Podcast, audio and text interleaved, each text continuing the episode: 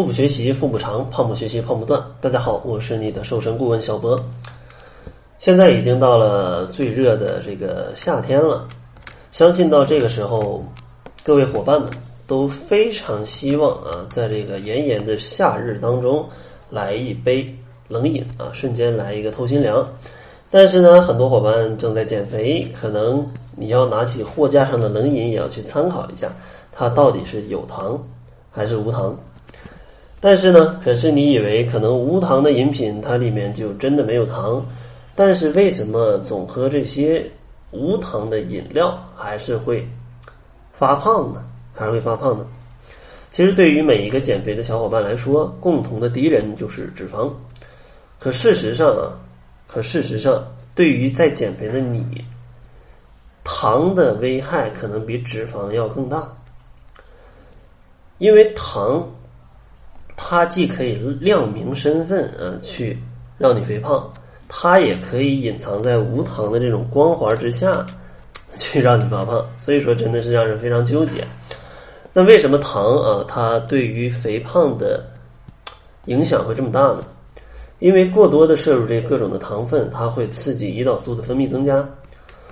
由于胰岛素本身属于这种合成代谢激素，它会促进糖类。去合成脂肪来降低啊，来平衡身体内的这样的一个血糖水平，不然的话，你身体的血糖水平这样持续上升，那其实会腐蚀你的内脏跟你的血管。所以说，这个胰岛素它就会把多余的糖分变成脂肪啊，放到一边，那这样你就胖了。所以说呢，很多人就为了避免这个糖分啊，在选择食物当中都去选择一些无糖啊、低糖啊，可是万万没想到啊，还是会变胖，究竟是为什么呢？其实大家一定要明白，包装上的无糖它并不等于不含糖。其实商家进行宣传的这种无糖的概念，只是狭义上的，呃，蔗糖、果糖、乳糖等等，但这里并不代表其中没有葡萄糖、麦芽糖，以及转化成它们的这种淀粉和其他的碳水化合物。而且呢，国家颁布的这种预包装食品营养标签管理通则中也明确规定。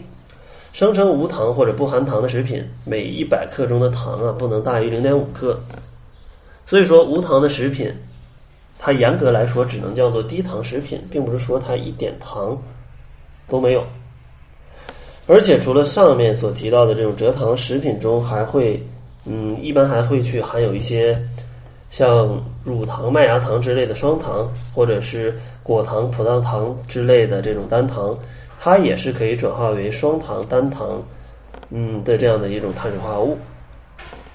所以说啊，如果大家想去吃的话，一定要去多多注意啊，不是说商品标签上说无糖，它就是真的无糖的啊。其实这个商家为了让这个食物变得更美味，它啊里面是有非常多的小套路的啊。比如说我接下来要讲的第二个，就是啊添加的这些甜味剂。其实很多人都会疑惑啊，明明买的无糖食品，为什么还尝起来那么甜？其实这就是甜味剂的功劳了。大家一定要明白，这个厂家为了卖这些好吃的食品，他们是比你更加了解真正无糖的食品它的口感到底是有多差。而且，只有增加了这种添加剂啊，可能消费者们才会因为它的口感去乖乖的买账。对吧？以可口可乐为例啊，无糖可乐当中含有甜味剂。添加这些甜味剂呢，虽然它不会导致你的发胖，但是这些甜味剂它会调节它的口感，刺激你的食欲，间接导致你的发胖。而美国的德克萨斯州的四百人研究发现，人工甜味剂的摄入量与体重。腰臀比的增加，或者是空腹血糖的上升，也是成正比的。所以说啊，这些甜味剂看似没有热量，但它也是肥胖的一个帮凶，它会让你吃的更多，胃口更好。目前呢，无糖食品当中的甜味剂啊，主要分为三类，分别是糖醇类的甜味剂，比如说木糖醇、山梨糖醇、麦芽糖醇。还有非醇类的化学合成的甜味剂，比如说糖精、甜蜜素、阿巴斯甜，或者是天然的一个甜味剂，如甜菊糖，还有甘草酸二钠，其实就主要这三类啊，三类甜味剂。所以说呢，这三类的甜味剂啊，大家在配料表上都要稍加注意。如果真的有它们的存在的话，嗯，那朋友们可以思考一下，能不能承担这种引发肥胖的一个风险？如果可以，啊，那咱们就吃；如果不可以，咱们也别做这种冤死鬼，都不知道自己是到底是胖在哪儿。那其实这样是非常的冤枉的啊，非常冤枉的。那好了，本期节目先跟大家来介绍这些。然后下期节目呢，继续来跟大家讲一讲这个无糖食品，它到底呃还有哪些会引起你的发胖，并且如何通过食物的标签去选择出来到底哪些食品它不会引起人类的一个发胖。